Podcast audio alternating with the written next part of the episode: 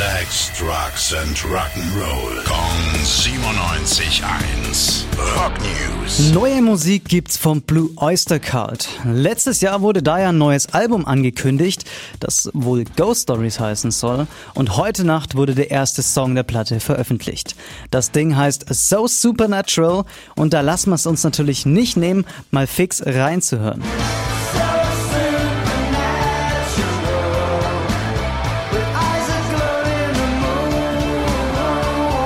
Hm, klingt er eigentlich ganz chillig. Hm, fürs neue Album wurde allerdings kein neues Material verwendet. Es handelt sich nämlich um neu eingespielte Songs aus den späten 70ern bis 2016. Aufs ganze Album müssen wir allerdings noch ein bisschen warten. Das kommt nämlich voraussichtlich am 12. April. Rock News. Sex, Drugs and Rock'n'Roll. Kong 97.1. Frankens Classic Rocksender.